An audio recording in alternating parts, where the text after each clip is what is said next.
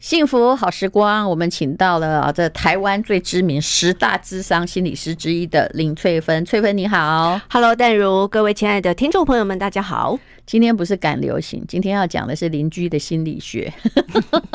林翠芬说她有很多可以分享。那前不久呢，就是我们这个知名的女演员的例子啊。那一刚开始，我就觉得她这个证明了网络的某种反复无常，还有。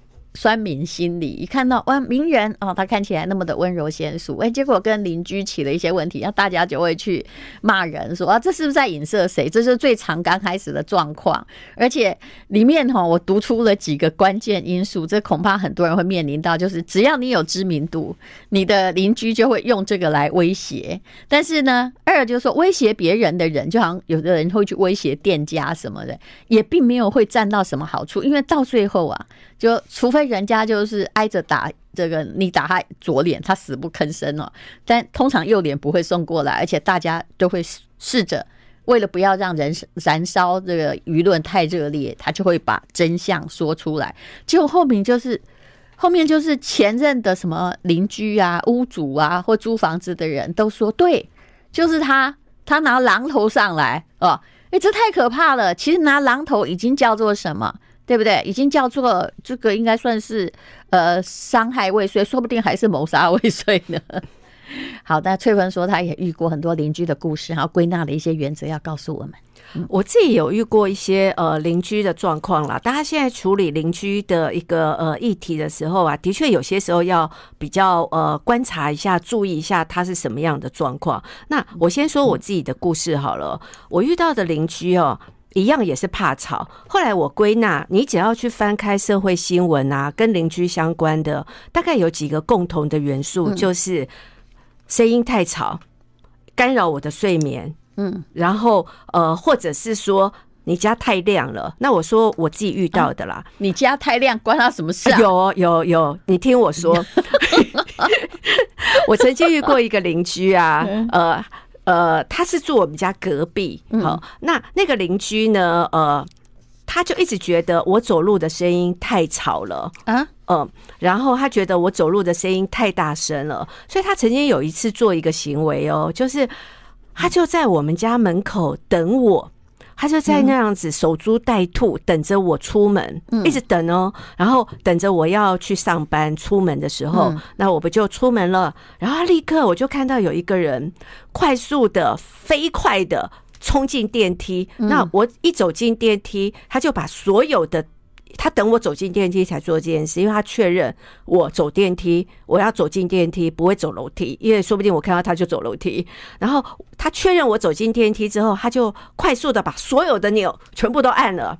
然后呢？然后他就譬如说，呃，我们家那时候是住在四楼，嗯，所以他就快速的把所有的钮都按了。然后是不是就要有些要往上，有些要往下？然后他就看着我。我看那个电梯开门关门开门关门，然后他就一直看着我，他就要看着我说：“怎么样？你生气了吧？”然后在里头吗？对，我跟他、就是啊、他也陪你啊，对他也陪我，但他但他宁可这样子。可是四楼没什么，好像四十楼比较可怕。对了，我们那边再怎么可怕也可怕不到哪里去。啊、可是他就是要看你，他就是要激怒你，他就是要看你生气。他就要看你发飙，他就要看你说，你看吧，你会生气吧？哎，怎么可能有这种人？这叫损人不利己。对，他男的女的？女生。他精神上是是？我想他有点症兆。像现在我就会发现有非常多人有一些身心症，所以你遇到你的邻居有这样的行为，你务必要镇定。你这个邻居我会怕哎，因为我会不想惹他，因为万一我每次都在想说，万一他有领什么样什么精神病，万一他来对付我，万一我被他杀了，他可能没罪。所以他看着我的那个眼神啊，就是充满了说怎么样？那我就是很镇定的看着门开关开关，我也是说不怎么样，我我就会微笑，然后到了之后我再走出去，然后这样呢？这时候。我们千万不能被他激怒，说你在搞什么啊？你怎么可以这样子？你如果被他激怒，你就输了。嗯，所以像这样的状况呢，务必镇定、镇定再镇定，然后面带微笑，情绪不能有波动，不然他就会觉得上瘾哦。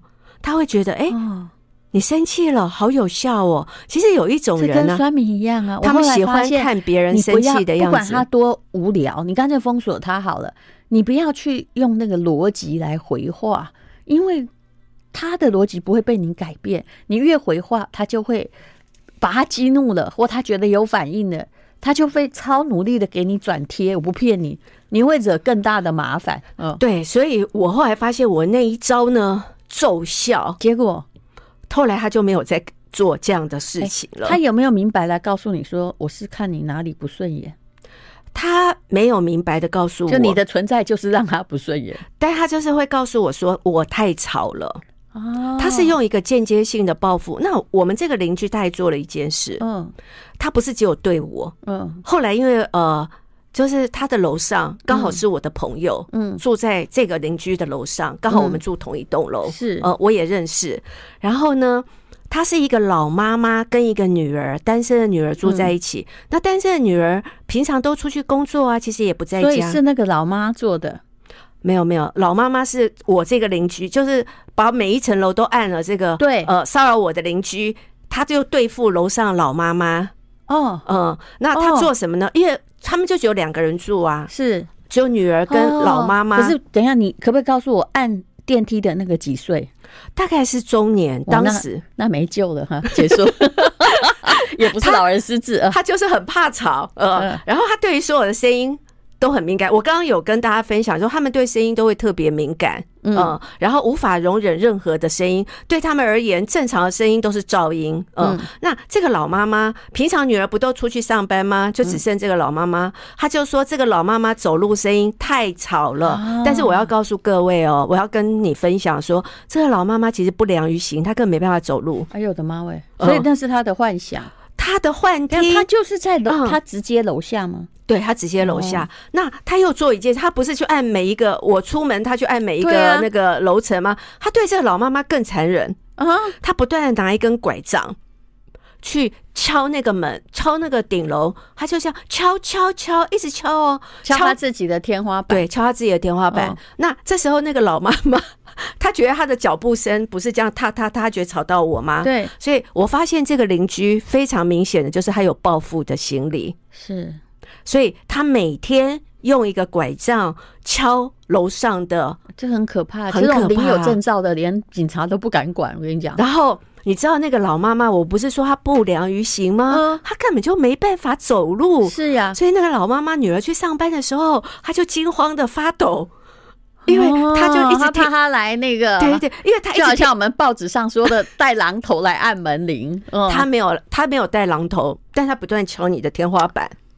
那其实让妈妈就产生恐惧心理，对，好可怕。他他那个声音就会，反而是他就制造非常多的噪音，反攻击回来那个老妈妈。那那老妈妈因为不良于行，所以她也不知道该怎么办，怎么办？就待在家里啊，然后回来住在那里，真的会被他弄短命哎。对，嗯，然后回来就跟女儿说，他今天一直敲，一直敲，我也不知道该怎么办。他每天敲哦，只要他在家就每天敲。那你就会觉得报警没有用，那你就会发现这的确对别人的精神造成一个严重的破坏啊。这可以告他，但是万一楼下那个他真的可以证明他精神有问题，你告他也没有用。嗯，所以你看像这样的状况啊，要怎么办呢？嗯。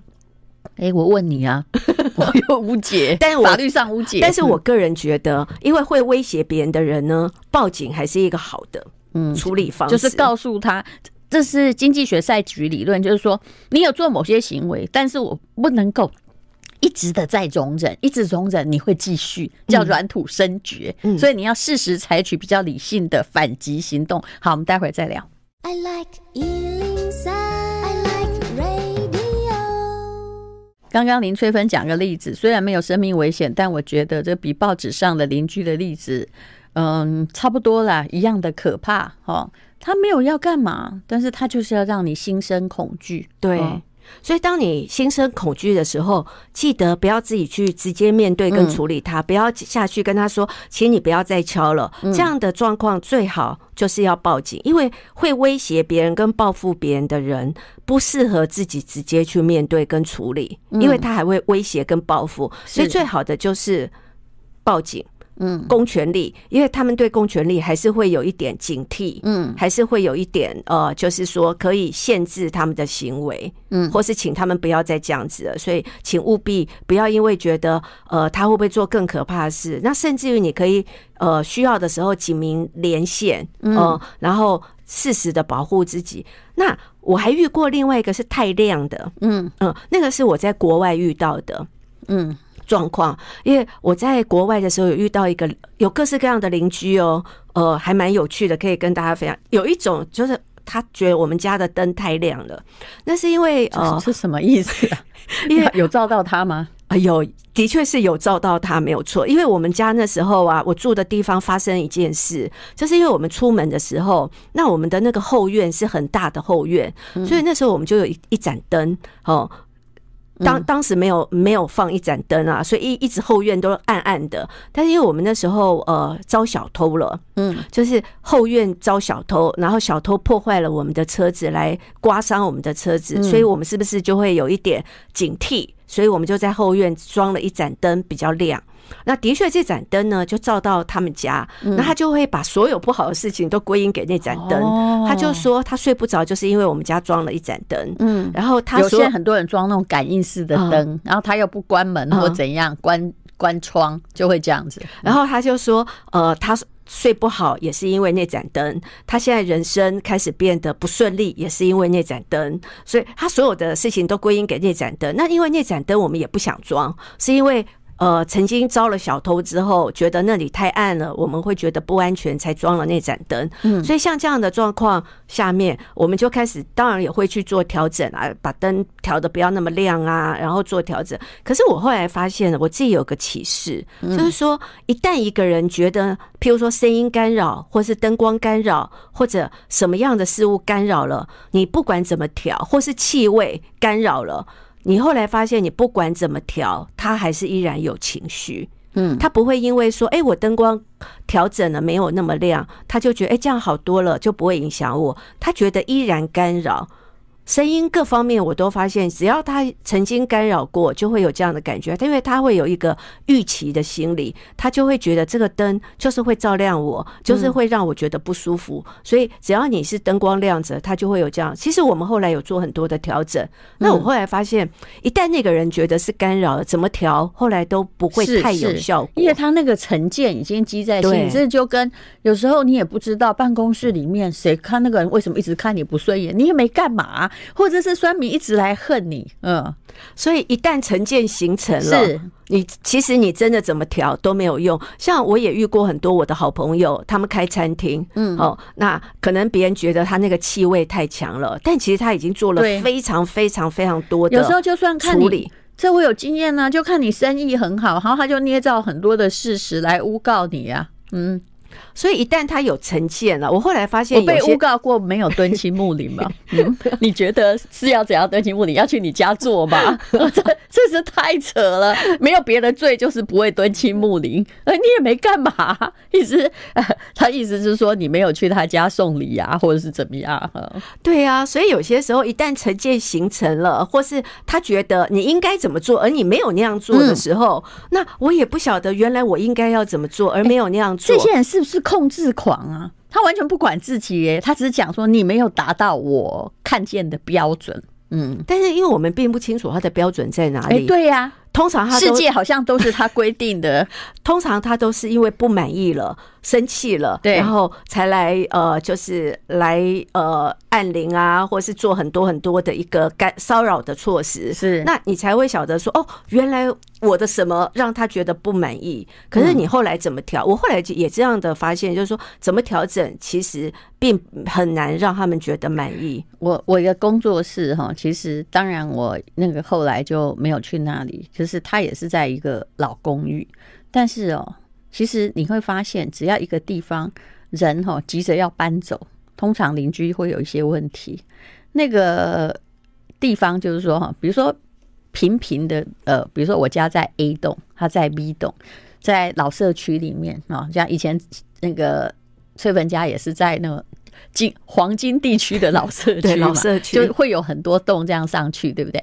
那我们家那栋就干干净净，可是另外那一栋就会里面就有杂物啊，放一些废木材啊，有的没的，反正就是把它当成它的回收室啊，所以有囤。有储是那个，所以 A 栋永远卖的比 B 栋贵，因为 A 栋的住户很干净，储物证是，然后他就储物证，然后他很凶，所以邻居也没有几户，所以邻居也不敢去告他，就让他废物放那里。可是每个人都很担心说啊，这烧起来怎么办？这样子了。那么后来有一次哦，我觉得因为那里那个走道真的。就是往门口要进铁门的走道，是所有的社区里面最破烂的，就从来没修过。那时候真的充满了好心，叫设计师说：“我花钱把它修一修。”你自己花钱对不对？然后哎，就刚好没有问到他的同意，其实就是把那个破洞啊，路的那个破洞补一补。照理说有人来补，但没花钱，应该很高兴嘛？没有。他说：“那个路的水泥的破洞里面长出来的那个杂草，是他好不容易养成的浪漫。”嗯，然后后来那个是他精心种的，是是，我 看了好半天，这是什么？后来设计师觉得好委屈，说你花钱也不可以。我说没关系，那他不要弄就不要弄啊，哈，我也可以忍耐啊，对不对？因为我没有很常常在这里。可是你你再想想看，就是堆了一堆木材，好可怕哎、欸，嗯，所以有时候啊。可能呃，就是你的邻居有各种不同的身心症，你最好先搞清楚他是哪一种。那你去告第一个，假设你去跟警察局，万一被他调查出来，因为就没几户嘛，调查说哦，这是新搬来的那个搞的，哈，以前都没有人告我，怎么现在有人告我？哎，他万一有一天发起疯来怎么办呢？嗯。当然，我也曾经做过一件事啊，把门铃全部干掉。不过现在还好，我的邻居还不错。以前呢，就是只要你有什么租办公室或什么，你什么事情都可能遇得到。好，我们等一下再来讲邻居心理学。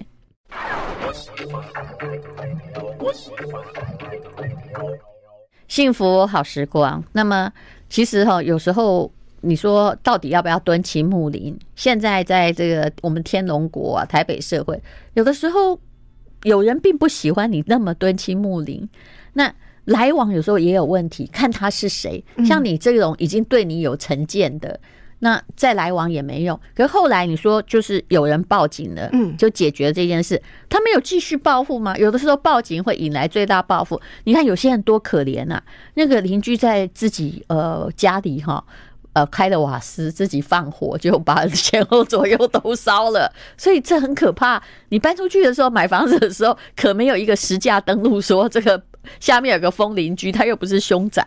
嗯，所以有时候我会发现啦，我这个也是我自己后来呃走入心理智商的领域之后，我发现需要先稍微看一下他会做哪一些行为，稍微讨论一下他是哪一种状况，会不会有危险性？如果有的话，要怎么处理比较好？那像我刚刚遇到第一个会报复的，嗯，那我是评估他之后，却觉得他是没有危险性。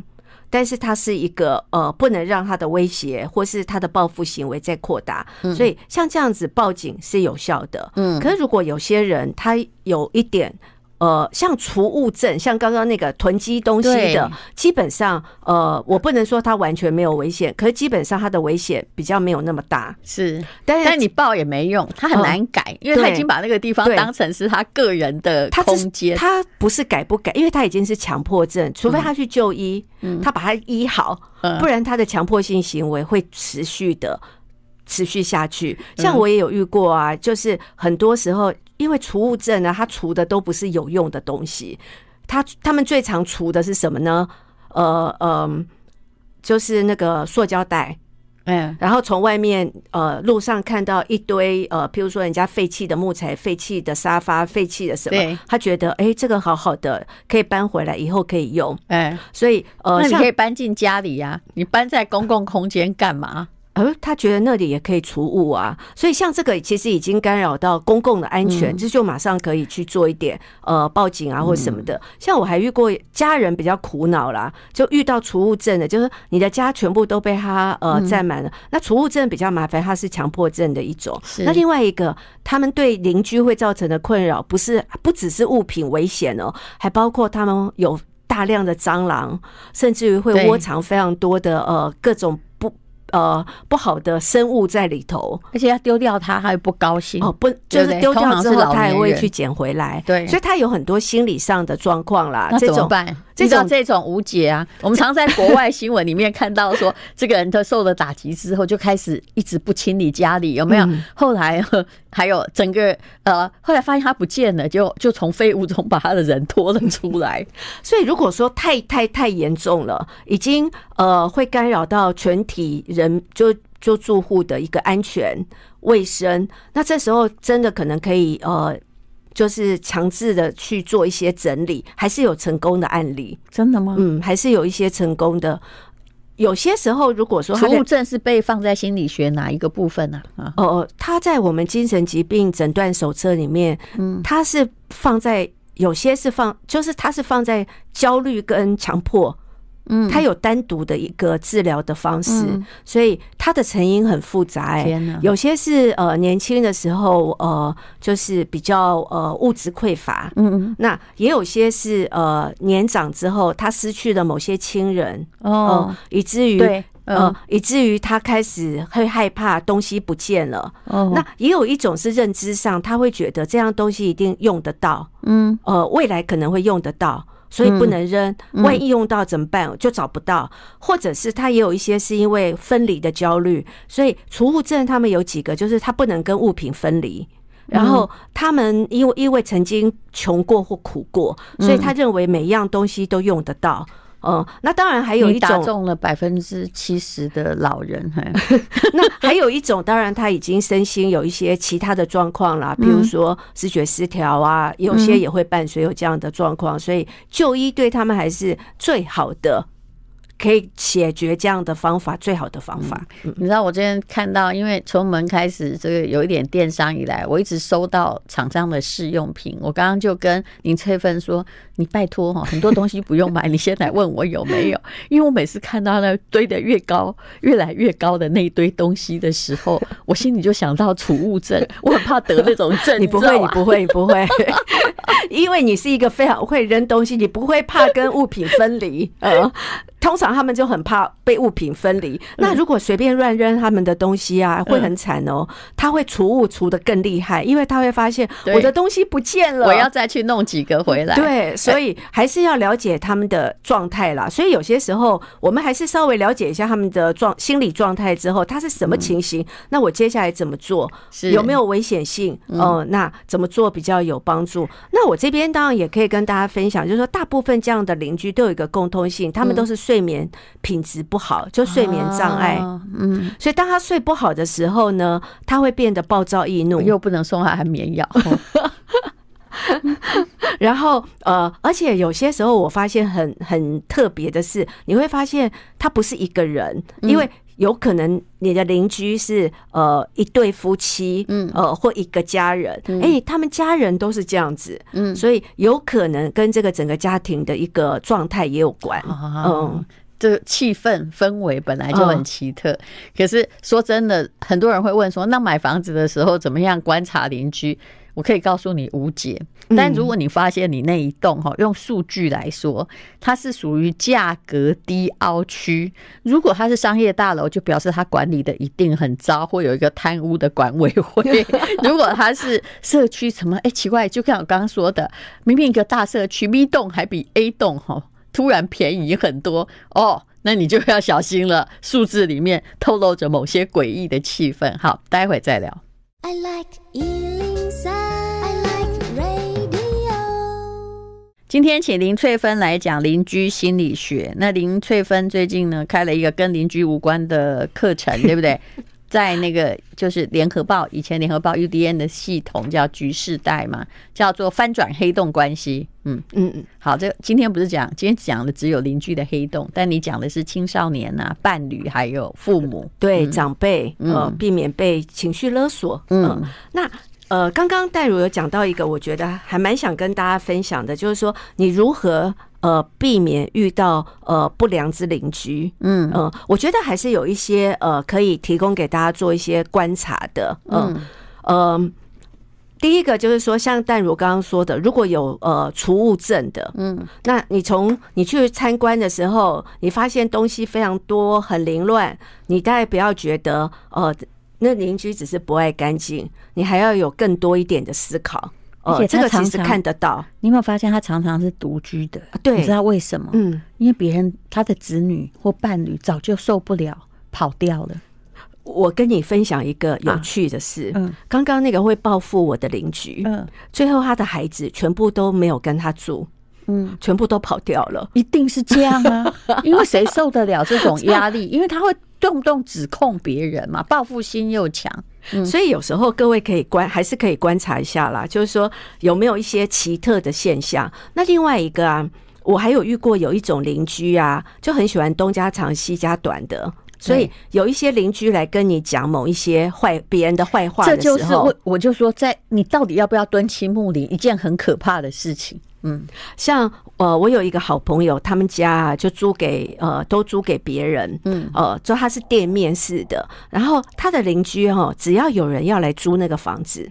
嗯，他就会跟你说，呃，那个呃，房东啊，人很不好哦，会有什么状况哦，然后把所有要来租这房子的人赶走，呃、嗯，然后呃，其实他才是，而且他很闲，他每天都站在门口，他才是最坏的邻居。对，然后你只要搬进来，他就会做很多呃，会。譬如说，去跟别人讲一些你的坏话啊。对，如果你是开店，他就会跟你讲一些不好的事啊。所以有时候你会发现，如果有一些邻居，你没去问他，他主动来跟你讲一些别人的坏话，你不要觉得，哎，他好好心哦，还好他来提醒我，也许他就是一个坏邻居，他自己才是地雷啊。对，这个我在以前上班的时候 就有发现哈，在上当上班族的时候，有会有一两个。很主动的，一刚开始他就来跟你拉近关系，跟你成为妈吉。后来他往往变成哦，在给你或者是你最讨厌的人。为什么他那么主动来呢？因为旁边的人没有人要理他，好不容易遇到一个新来的。但是如果你跟他开始变成好朋友，跟他开始交心，你惨了。嗯，对啊，所以。有些不断来跟你讲别人坏话的人，你在看房子的时候，你也要提高一下警觉。也许他就是坏邻居之代表。其实我后来在想说，为什么有些人就一定要讲哈？不管那个，就算他跟别人麻吉，他也要讲别人坏话。我在研究他到底是为什么。我后来发现说，哦，原来他有快感，没有？因为他可能能力上也并不怎么样，但他要透过把别人说的很烂，让自己感觉优越。嗯。所以他也同时很喜欢说一些呃台面上的人的八卦，不管他认不认识、知不知道，但他很喜欢就是去下判断，当法官，因为那个让他觉得心里非常舒爽。嗯，另外一个判读的标准比较不容易做到，但如果可以的话，导师可以试试看。就是说，你如果要去，特别是买房子，不是租房子，租房子你还可以搬走，买房子之后比较麻烦。嗯，那通常呃。有人说才说先租后买嘛，为了要测试邻居好不好，所以有些时候你可能可以先去那里多看一下下。有时候你跟这个邻居擦身而过，你可以跟他譬如说打一下招呼，或者跟他稍微呃讲两句话，那你就可以判断说，诶，他有没有一些特特别的，或者是说很。呃，跟别人的距离是疏远的，嗯，呃，通常这种很怕吵或是身心上有些状况，嗯，他跟其他邻居的距离通常会比较疏远一点，对，他不太会跟别人互动，然后你会感觉他防卫很高，不友善，嗯，对别人有敌意。那如果你在跟那个呃邻居擦肩而过，只是稍微互动一下下，你就发现他敌意很高，嗯，然后他防卫很心很强，嗯，那也许也会是一个判断的标准，就是用一种很好奇。或者是在观察那个犯罪行为的眼神来看着你的话，你就要很小心。其实买房子之前还是要这样啦，就是你最好就是怕又怕遇到那些说坏话的邻居，但你还是要稍微调查一下下。说，哎，我以前都只会问说这个是不是凶宅啊？啊，现在人家也不会直接告诉你，去警察局查也没用。那但是。同时还要问说，哎，这个楼上楼下邻居到底有没有曾经有一些异常的行为？但我后来发现，为什么大家喜欢住新房子？因为新房子本身有新的管理委员会。比较不会有人哈，就是当那个地头蛇恶霸有没有？在那里搞了十年，大家敢怒不敢言啊！因为一个地方如果跟人附着的越久，他的行为就会固化而无可改变。而且有些时候啦，我们可能也会发现说，他在那里住很久之后，他就觉得这整栋都是他的，就在心理上会有一种占有欲。他没有管理委员，但是他自认主委。是这种感觉，对吧？对，他觉得这里我才是主人，嗯、你们是外来者，所以有些时候他们对外来，来入侵我，对对对，嗯、他的排斥也会比较高一点。这么就几乎有一点无解，而且他采取的行为又不到可以报警的地步，对不对？就算我问你，别人说你坏话，你如何报警？嗯。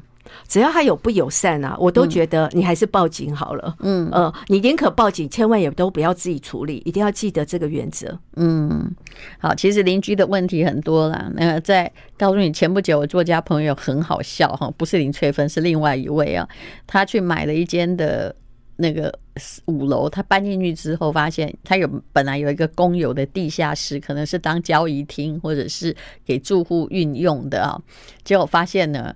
那个他们的地下室被六楼的邻居整个占有，然后他要去跟他说，这是公用的，你不可以占有的时候，那六楼邻居说：“可是我已经花了装潢费呀。”嗯，后来怎么解决我不知道。那他意思说，如果你要我还给你，那装潢费请你们每一栋楼都分摊一下。付给我，嗯，但这我后来跟他说，有些时候没有办法谈，你也只能进法院，只是可能要搞个八年。这八年间，我们大家就不要在电梯上遇到会翻脸，这样就好了。可是就是不舒服，嗯，好，家也可能是你最危险的地方，所以邻居如何处理也是你的智慧。谢谢林翠芬。I like